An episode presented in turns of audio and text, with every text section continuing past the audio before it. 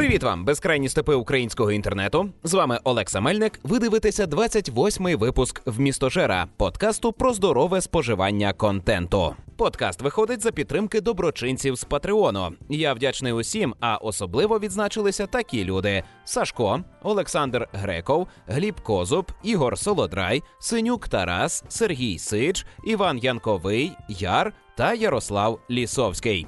Дякую, хлопці, що продовжуєте надихати на цю творчість. Але навіть якби ви цього не робили, я би все одно продовжував говорити, бо мені самому передусім потрібно виговоритися, навіть якщо це ніхто не слухає. Але я бачу, що ви слухаєте і коментуєте. Тому дякую і за цю активність. Сьогодні маю кілька питань, які слід обговорити, і дуже сподіваюся на вашу активну позицію у коментарях. Сподіваюся на те, що надихну вас на певні активні дії, і ви вийдете за межі звичного для вас досвіду та отримаєте щось нове. Передусім звертаюся до тих, хто слухають мої випуски просто в день виходу.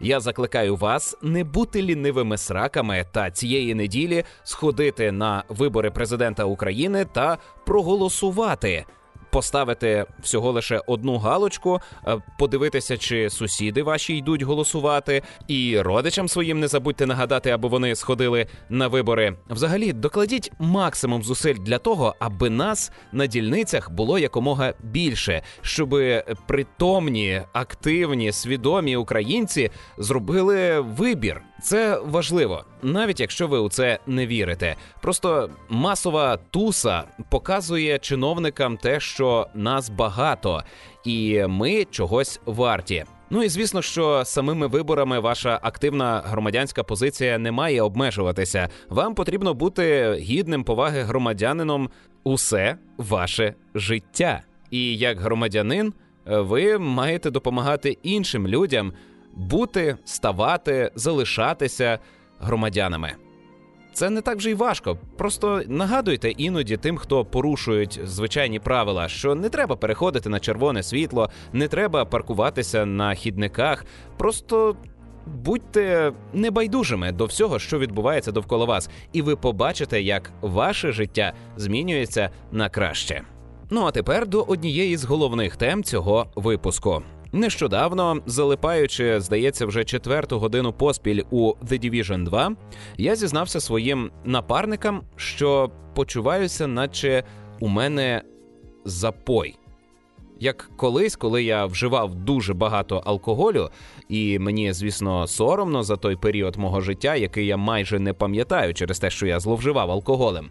Але е, зараз я грався у відеогру і зрозумів, що зараз у мене подібний досвід, як тоді, коли я е, підсів, коли я випав із нормального життя, коли у мене була зіпсута.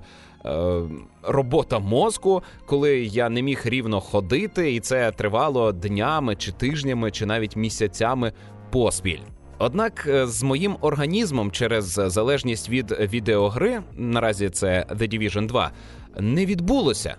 Я не втратив здатність розуміти дійсність, я не порушив координацію своїх рухів, я не втратив здатність заробляти гроші. У мене нема порушень потенції, немає порушень е, травлення, в мене немає лютої печії. Гра мене не вбиває, як вбивали наркотики, чи алкоголь, чи тютюн, чи кава тощо.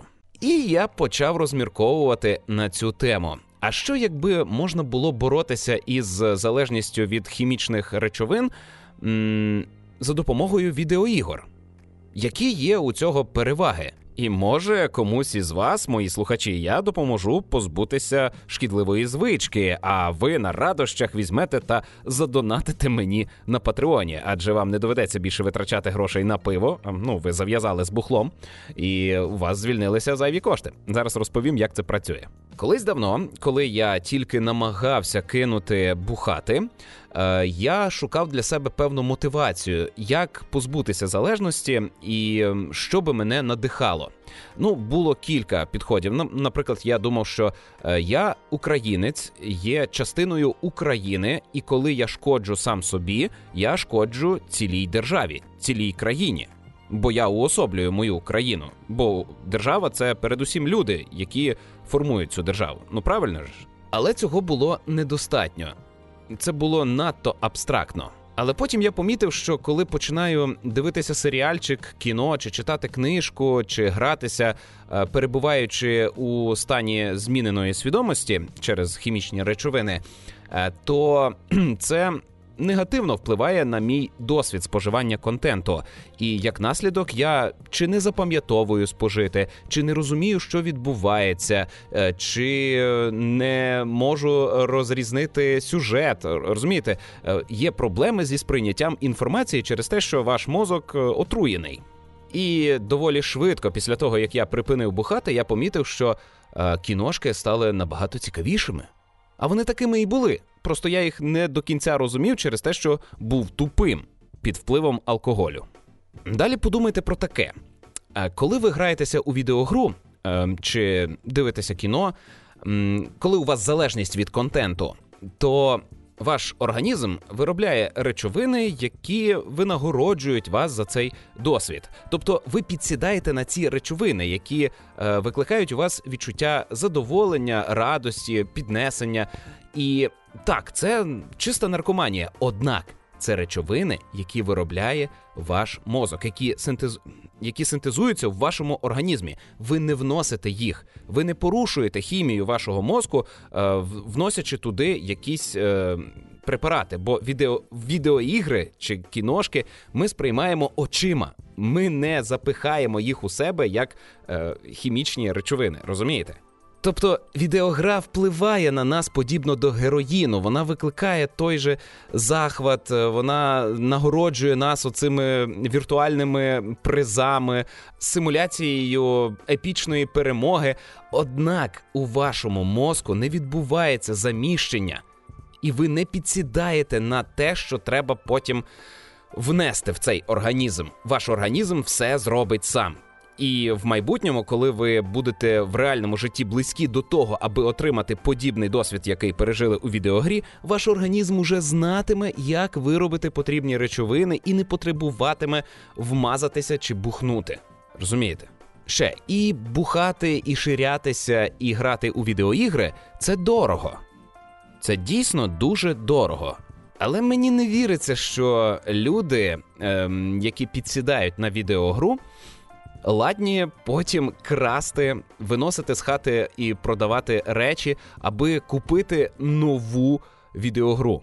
Та простіше вже її спіратити, чи не так? Спіратити алкоголь чи наркоту у вас не вийде. Якщо ви підсідаєте на ці речовини, то вам доведеться їх чесно купувати. Або вам доведеться вкрасти, е, аби потім все одно чесно купити. Ще люди бухають чи вмазуються, е, тому що це можливість швидко отримати насолоду.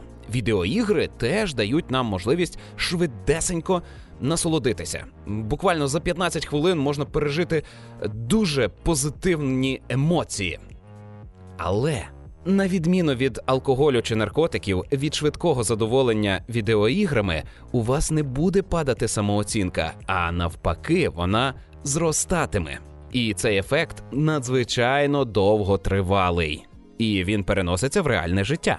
Дехто може сказати, що випивання чи куріння це соціальна тема, це допомагає людям краще спілкуватися.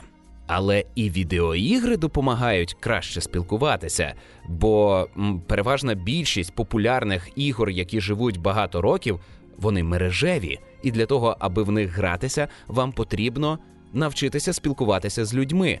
І для того, аби грання було максимально ефективним, вам потрібно бути ввічливим, чемним. Вам потрібно слухати тих, хто з вами грається. Вам треба бути терплячим. А ще через знайомство із цими людьми ви збагачуєтеся. На відміну від алкоголю чи наркотиків, соціалізація через відеоігри не тягне вас на дно. Бо люди, які вже граються в ігри і граються в них добре, зазвичай добре організовані люди, які мають достатньо грошей для того, аби гратися у відеоігри. Це люди, які займають хороше місце у суспільстві. Подумайте і про це. Ну і хочу нагадати, що процес проходження відеоігор допомагає мозку вирі... вирівняти вектор, знайти напрямок руху думок. Коли людина багато грається у відеоігри, в неї виробляється здатність структурувати своє мислення, розділяти завдання на підзавдання і, зрештою, досягати успіху в реальному житті саме через оцей досвід планування, розподілу свого часового ресурсу, грошового ресурсу і грамотного витрачання цього усього. А і ще забув сказати, що е, увесь контент, який ми споживаємо, ну абсолютна більшість контенту, який ми споживаємо, на відміну від алкоголю чи наркотиків, реально привносить в нас якісь знання. Ми збагачуємося інтелектуально. Тому гадаю, що позбутися шкідливої звички споживати певні речовини, що змінюють ваше світосприйняття, заради відеоігор, кіношок, серіалів, книжок, коміксів, театру, музики, живопису тощо, це доволі дієво. І не треба думати, що ви позбулися залежності. Ви просто замістили залежність від речовин на залежність від контенту. І повірте, така залежність не буде вам шкодити, а навпаки, допомагатиме. Ну і якщо ви вже надумали позбуватися шкідливих звичок і пересідати на залежність від контенту, то ось вам кілька одиниць такого контенту. Зараз у кінотеатрах можна подивитися анімацію від Nickelodeon та Disney. Називається Диво Парк. У мене склалося упередження щодо творчості Nickelodeon. Зазвичай це ознака низької якості.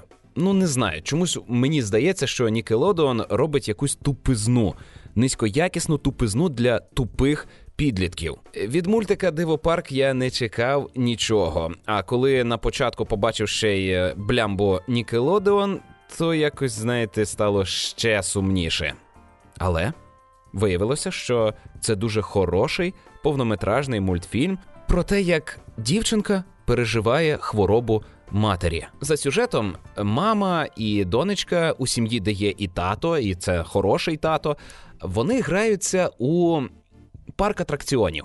Вони вигадали світ, в якому існує чарівний парк атракціонів, де антропоморфні звірі е, розбудовують цей парк, е, керують ним і ем, розважають дітей. Головна героїня у свої вісім, здається, років має надзвичайний інженерний хист. Вона будує справжні механізми, аби відтворювати своє уявлення про парк атракціонів. І в неї виходить вся хата завалена е, моделями атракціонів, і це дієві моделі.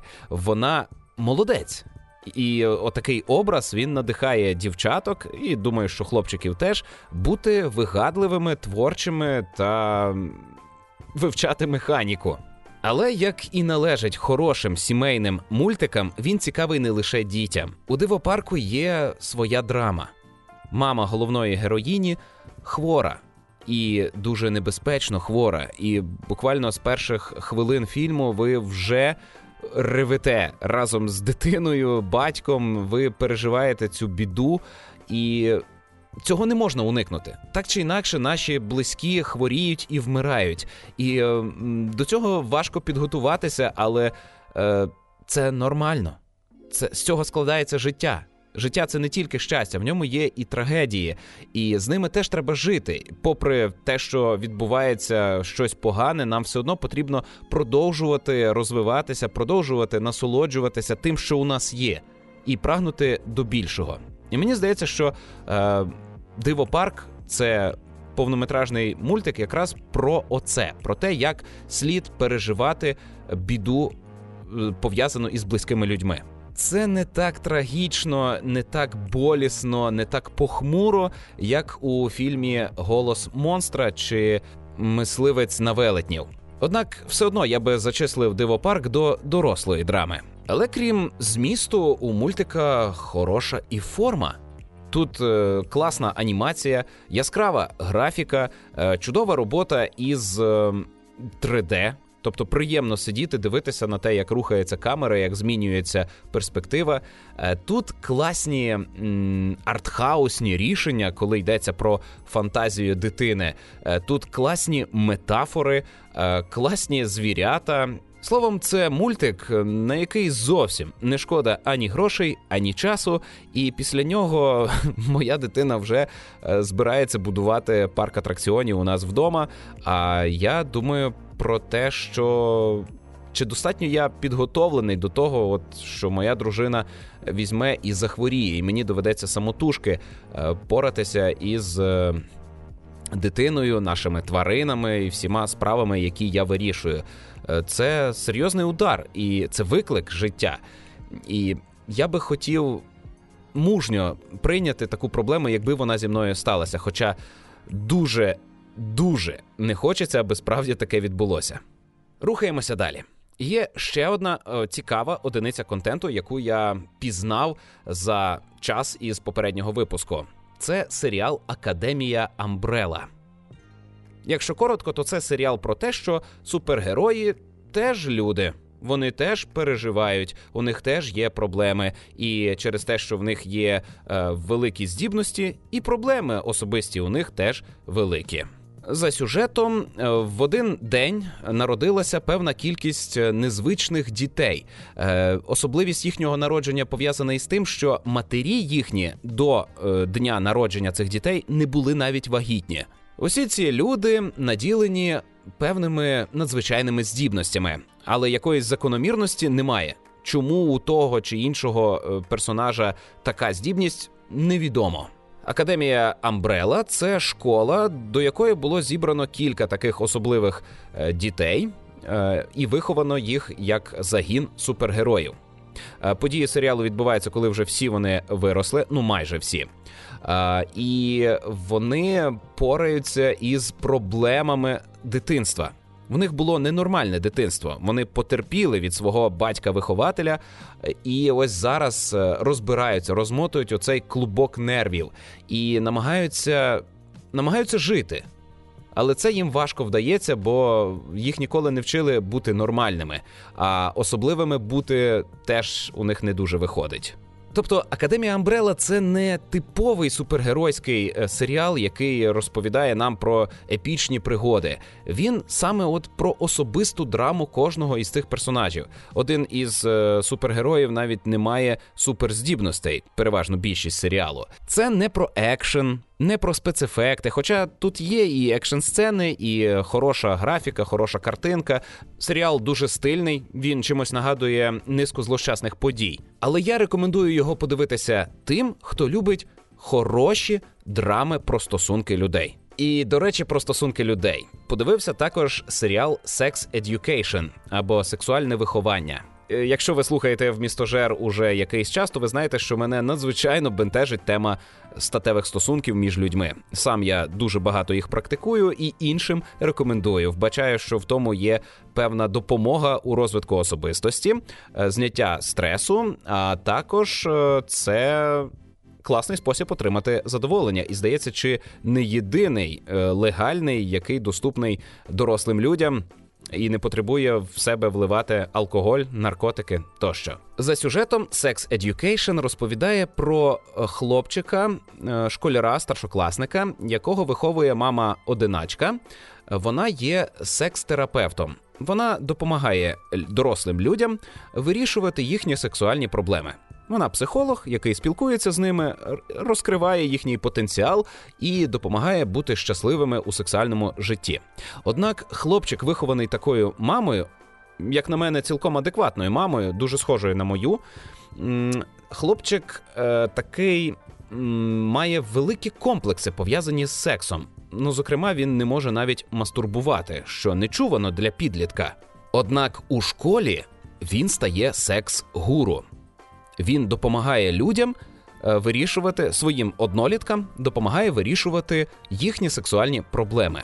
І дуже цікаво спостерігати за тим, як у хлопця і його друзів е, починає зароджуватися, а потім розвиватися цілий бізнес, зав'язаний на сексуальній допомозі.